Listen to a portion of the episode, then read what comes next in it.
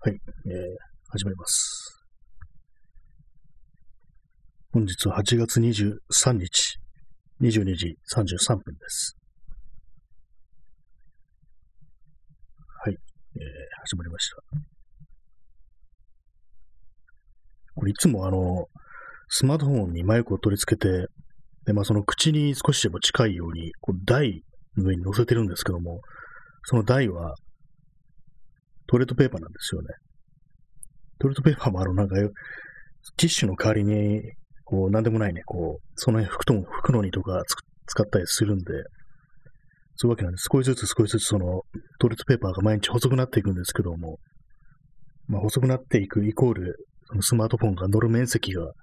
狭くなってくる、まあ、そういうことなんですけども、だいぶ不安定になってますね。遅くなってきたら、まあ、新しいトイレットペーパーを出してきて、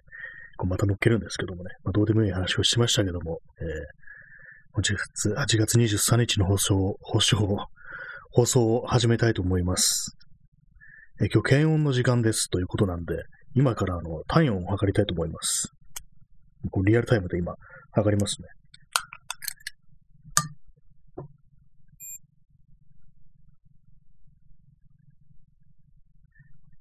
測ります。これすごい、ね、高熱だったらどうしようって思うんですけども、今体の感じはそういう風ではないですね。いつもと変わらない感じです。はい。36度4分ですね。これは私にしてはちょっと高めかなっていうような感じなんですけども、まあ、なんでこんな検温をしているかというと、まあ、副反応の様子を見てるという、そういう感じです。まあ、あの、前も話しましたけども、なんか偶然というか、その運よくワクチンが予約できたなんていう話をして、あの、ファイザーなんですけども、普通のあの自治体のやつですね、多分あの、誰かがこう、キャンセルした枠なんだというふうに思うんですけども、なんでね、その全然そう、他では予約取れなかったんですけども、大規模接種だとかそういうのも全然全然もう無理って感じだったんですけども、なんでこういけたのかなと思うんですけども、私のこれ想像ですけども、すいません、ちょっとしゃっくりが出ましたね。私の想像ですけども、これあの、まあ、予約したもののコロナにかかって、キャンセルせざるを得なくなったっていう、そういう人がまあ、増えてるではないかっていう、まあ、そういうね、非常にこう、恐ろしい理由から、たまたまその、キャンセルの枠ができたんじゃないかっていう、そんなことをね、ふと思ってしまったんですけども、そのような感じで、本日の放送では少しその様子を見て、見ながらこう進行していくという感じになりそうですけども、あんまり変わんないかもしれないですね。まあ、だるいのあるんですけども、まあ、だるいのいつもだるいんで、そんなにね、あの、どっち、どっちのせいなのかわかんないですけども、であと昨日あれなんですよね、筋トレしたんですよ、打つ前に。なんでそんなことしたかっていうと、そのツイッター情報で、その、筋トレした後にワクチン打ったらなんかこう、全身筋肉痛になって、で、それ終わった後、なんかすごいバンプアップしたっていう話を、まず要は筋肉がなんかすごくついたみたいな話を聞いたんで、じゃあやってみるかみたいな感じで、ちょっと自分の実験台にそういうことをやってみたんですけども、どうなるんですかね。なんかあんまり、そんなにね、こう、張ってる気がしないですね。一応昨日あの、腹筋ローラーとかあの、プッシュアップバー、まあ、腕立てをやるなんか棒みたいなやつですね。それを使ってちょっとね、やったんですけども、まあ、とは言っても最近も全然こう筋トレとかやってなかったんで、そのせいでこう、まあ、すぐにこう筋トレ、筋筋肉痛になっちゃうんですよね。もう筋肉が落ちてるもんですから、軽いトレーニングだけでも、あっという間になんかもう体痛くなってくるんですけども、まあそういうわけなので、今すでにこう、だいぶ筋肉痛が来てるっていう感じで、あの、胸のあたりとか、あと、腹筋ですね。上の上の方とかなんか割と、まあいつも通りにこう、筋肉痛になってるなっていう感じなんですけども、まあ、ワクチン効果というものがこれに関係あるのかどうかは、ね、あんまわからないですね。まあ、まだ結構時間が経ってからなんかそういうような作用が出てくるなんていう話は聞くので、ちょっとね、まあ、これからいうになってくるのかもしれないです。明日あたりとかね、結構しんどいしんどいとか言ってたりする可能性もありますね。で、その、よくね、聞く話としては、やっぱ熱が出るんで、そうなるとあの、スポーツドリンクとかあった方がいいとか、あと冷えピタだとか、それこそ OS1 とかね、蛍光補水液とか、そういうものがあった方がいいって話を聞いたんで、まあ、一応ちょっとその、スポーツドリンク買うかと思って行ったんですけども、そのドラッグストアに売り切れてるんですよね。なんか最近品薄だみたいなことが書いてあって、まあ、これなんかとしたらワクチンね、需要みたいなので、みんな買ってるのかなって思ったんですけども、まあ、なかったんで、そのアクエリアスとかポカリスセットがなかったんで、あの、グリーンだからがあったんで、それを買ってきました。なんかね、ちっちゃいやつを買ってもしょうがないなと思ったんで、他の、まあ、あの、500とかね、そういうちっちゃいペットボトルのポカリスセットとかあったんですけども、なんかそのいっぱいあった方がいいだろうっていう感じで買ってきました。2リットルのやつを。そして傍らには、その、ナルゲンボトルというボトルをいつも使ってるんですけども、これの中にこう、麦茶をこう、ね、こうパックですね。パックで水出しできる麦茶の、あれをね、こう仕込んで、こう準備万端な状態で、こう今、ラジオ放送をやってるという、そういうわけでございます。けれども、まあそんなに、あれですね、あんまり大して変わらないなって感じなんですけども、ただなんかあの、ちょっと打った側がちょっと痛いなみたいな感じで、そういう感じぐらいですね。まあそれも全然まあ軽いですけどもね。えー、P さん、日本国ですぐ発生するという買い占め。ありましたね。思い出しますね。あの、トレットペーパーの買い占め。あの、1975年ぐらいでしたっけ？私、その時ね、あの、でも生まれてないですけども、そんなようなね、ことがあったんですけども、まあ、本当になんかあの、去年のトイレットペーパーの買い占めって何だったんですかね。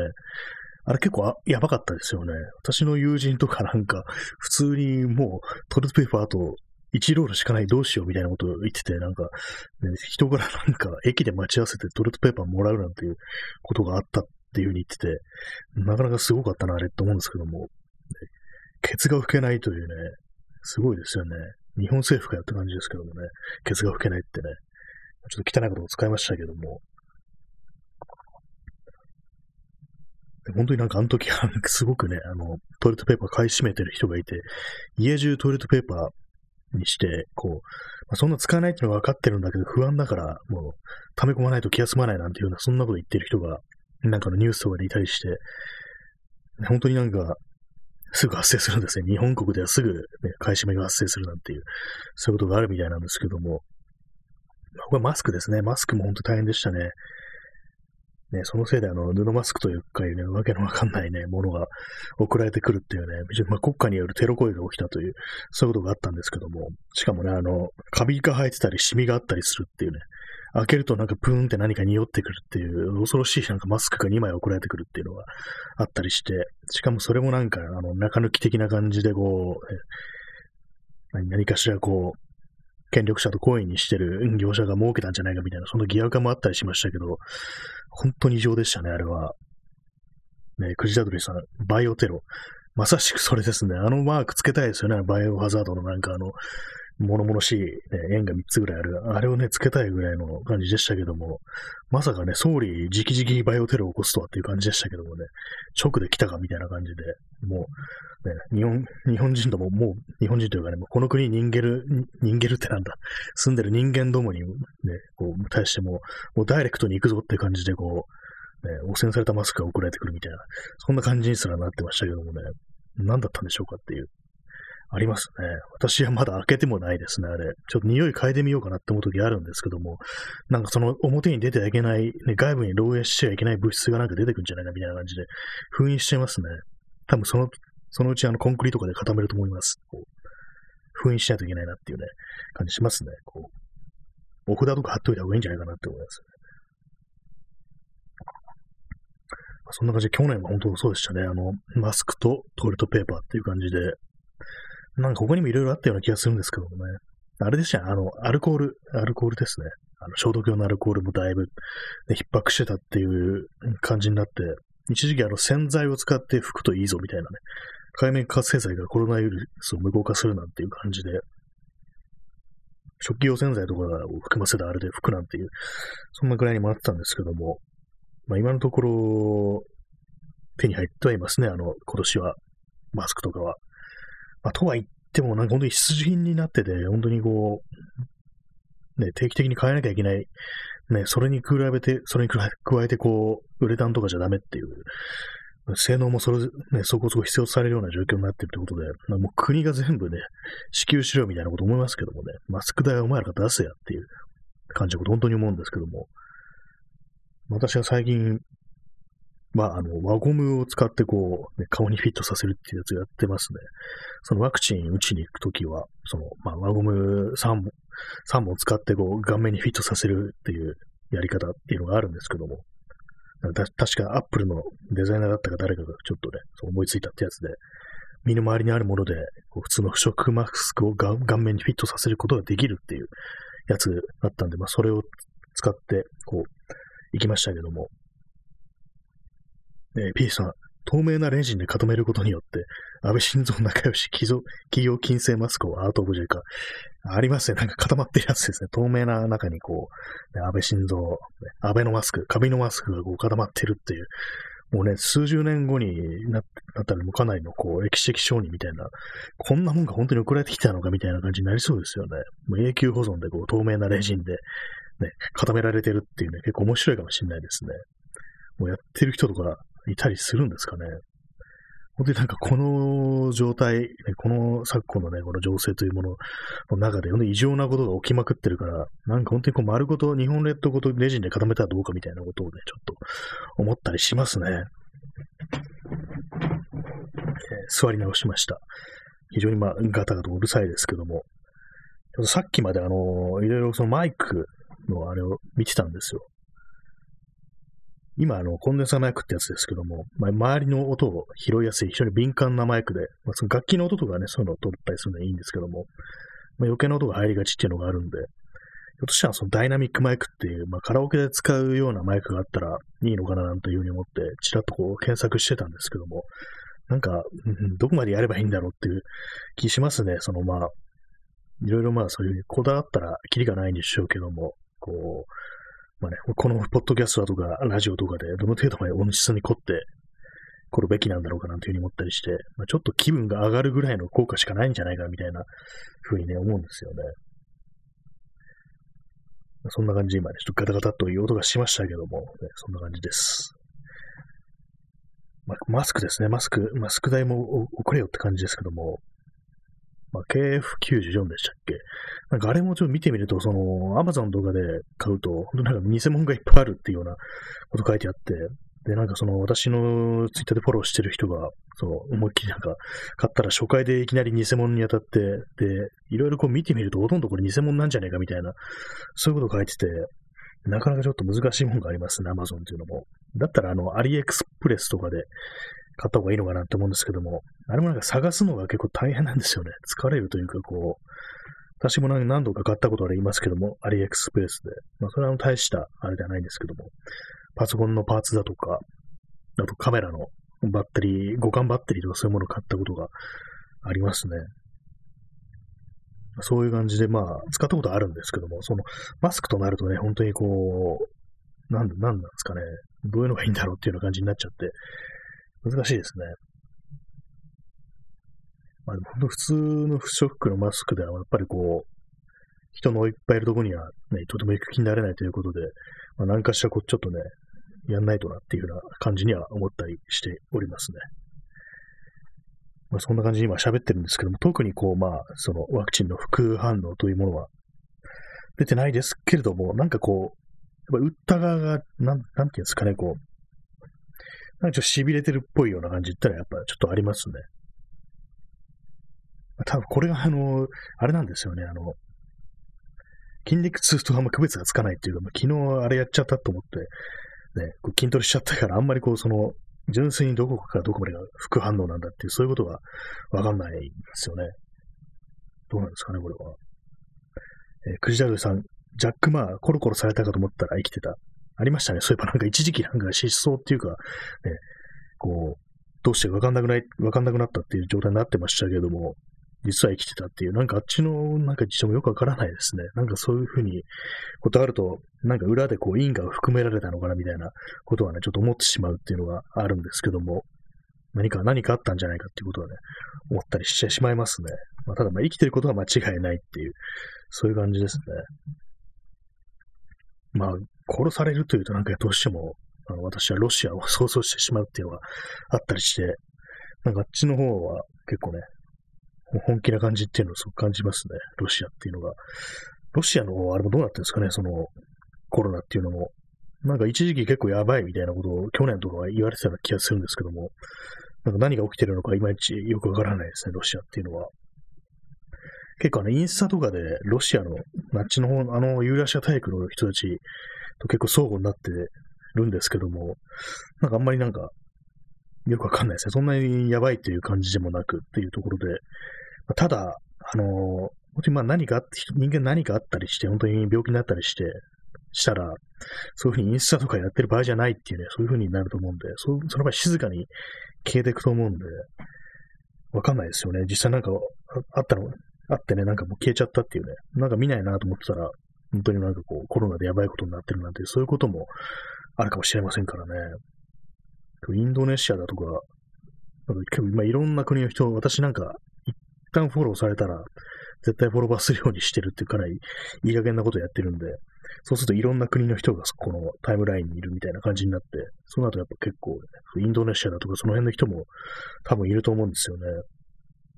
全然なんかそういうなんかやばいぞ的な空気っていうのがあんまこう伝わってこない感じなんですよね、去年と比べたら。去年は結構そのニューヨークの人だとかが、あとまあイタリアの人ですね、まあそういう人たちがこう、ロックダウン中にどうしてるみたいなことをね、こう書いてたりして、俺はひたすら草を吸うぜみたいなね、これ大麻ですね。大麻吸うぜみたいなことを書いてる人がね、いたんですけども、最近はなんかそういうのね、いないですね。何か言ってるって人は。まあ当たり前になってしまったのかなというふうに思うんですけども。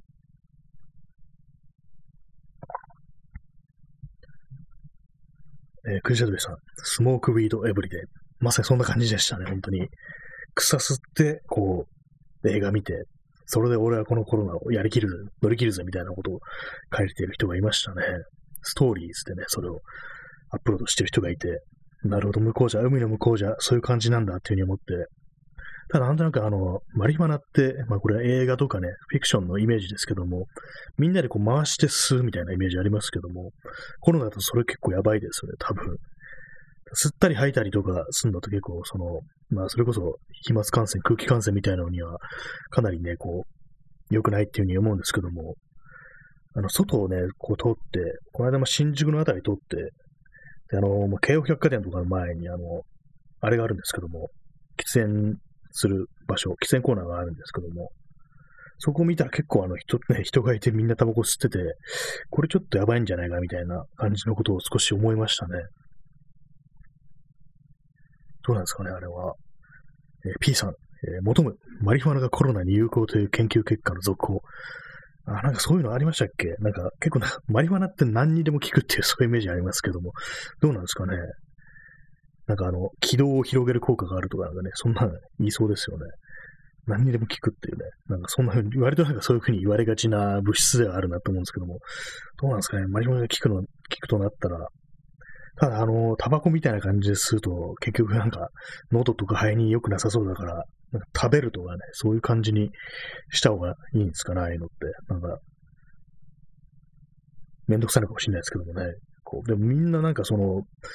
フィクションだとか、まあそれこそインスタとかでそういうの人見ると、大体みんな煙という形ですよね。タバコみたいにして吸ってるっていうのが多いですけども、あれなんかタバコが苦手な人って、どうなんですかね。結構、あれが苦手だからってやらないっていう人も結構いそうな気がしますね。やっぱりこう、そうすると料理とかに入れたりするんですかね。なんか難しそうですよね。あれもなんか、効率的にこう、その成分を摂取するってのも、なかなかコツがいそうな、そんなイメージがあるんですけども、まあ、映画とかだとスパーっていう風に吸ってるっていう、そんなイメージがあります。ね、インスタントコーヒーを飲んでおります。今日初めてですね。なんかこう、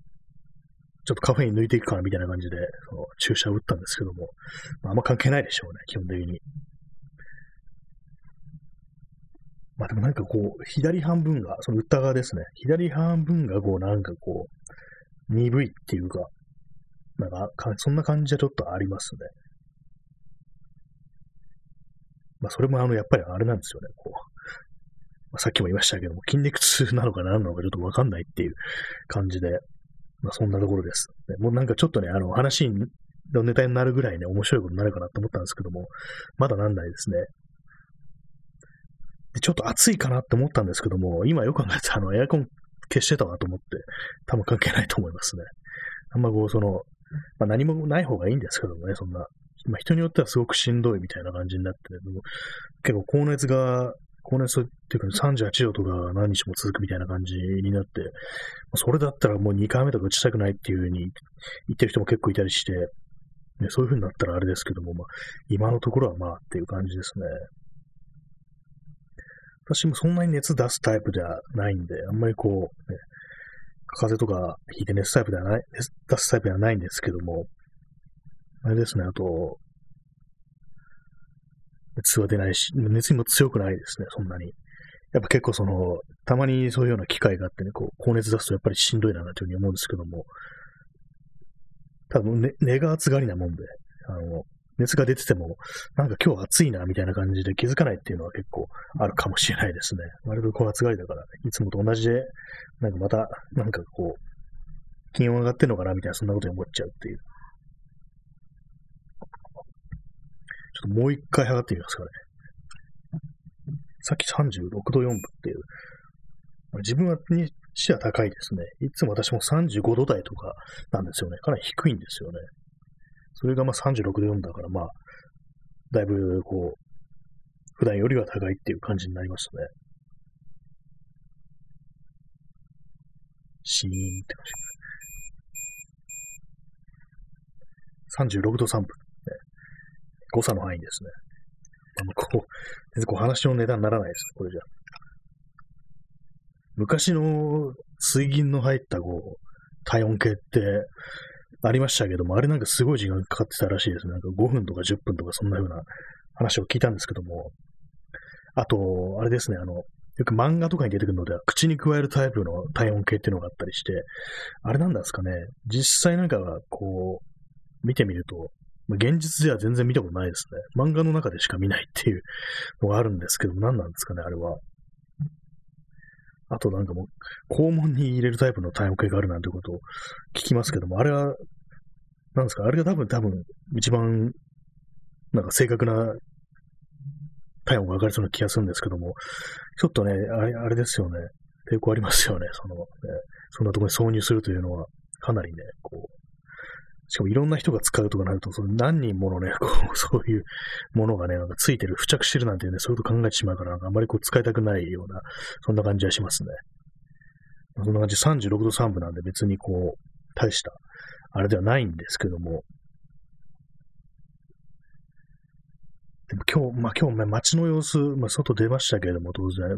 ちょっと人が少なかったような気がします。気がします。って、まあ、それだけなんですけども、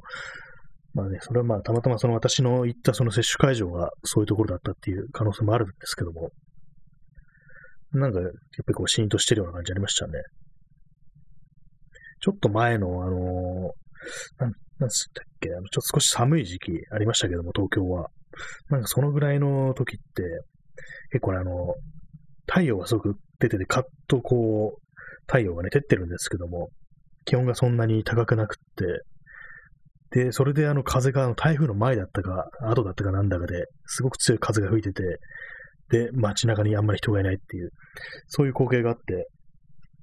なんかその光景がすごく、なんていうんですかね、こう、向か本当になんか終わりっていう感じがして、文明の終わりみたいなものを見てるって、そんな気持ちになったっていう話を確かこの放送でもしたと思うんですけども、なかなかあれですね、こう、なんか本当におかしなことしか起きてないから、考えてみればもう8月23日ということでね、こう、あれなんですけども、今年ほとんどあれなんですよね、緊急事態宣言っていうことで、だからまあ去年とかなんか本当にあんまこう記憶がないなんていうね、何をしたかな、どういうことがあったか、あんまもうそのコロナの一辺倒で全然なんか記憶がないなんて話を、ね、してる人が結構多いですけども、今年もまあまあね、異常ですよね。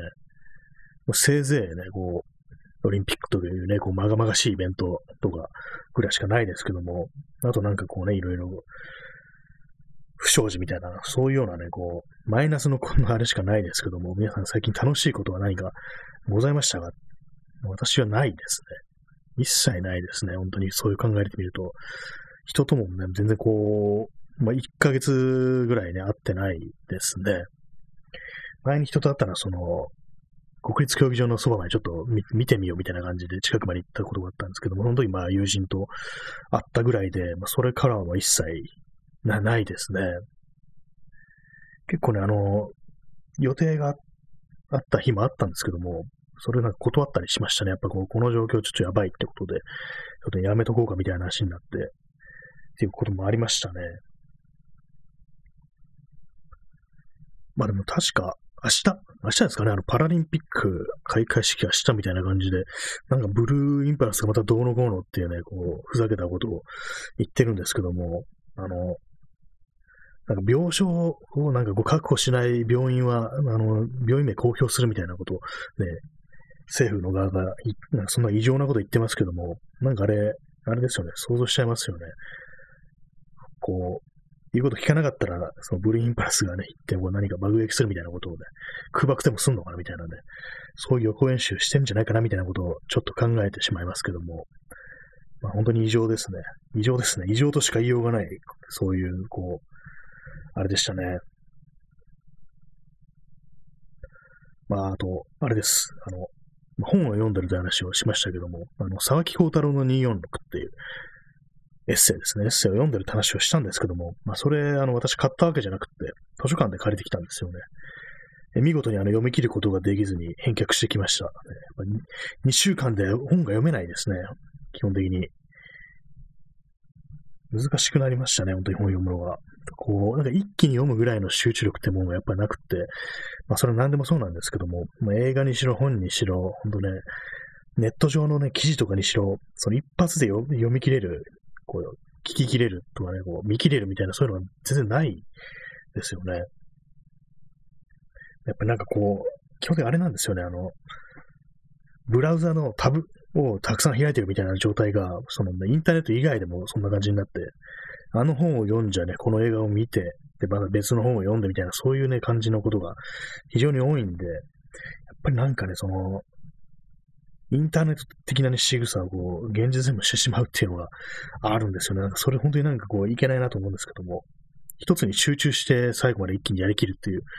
風なね、ことがこう、人間正しい姿なんだって思うんですけども、それがこう全然できないですね。せいぜいこのね、あの、ライブ配信ぐらいなもんで30分集中してというか、まあ最後まで一気にやりきるしかないですかね、これは。あの、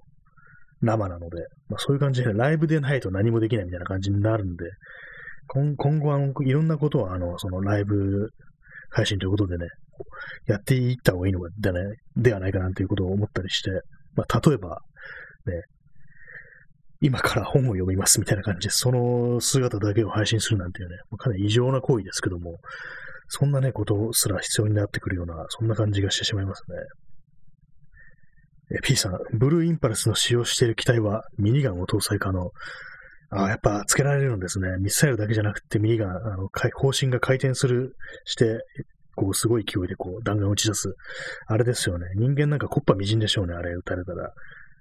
恐ろしいですね。まあ当然戦闘機だからもう簡単に武装できるっていう感じですからね。爆弾にしろ、ミサイルにしろ、ミニガンにしろ、もう全部揃えますけどもね。どうなんでしょうかね。ブルーインパルス。まあどういう、ブルーインパルスは確かあの、いう、なんですかね、極芸飛行のための機体って感じで、なんか青いんですかね。あんまその戦闘機興味がないんで、あれなんですけども、基本的にあの、大きな軍隊の使う兵器というものはあまり好きじゃないんで、私、あの、ね、これ言ったら気持ち悪いですけども、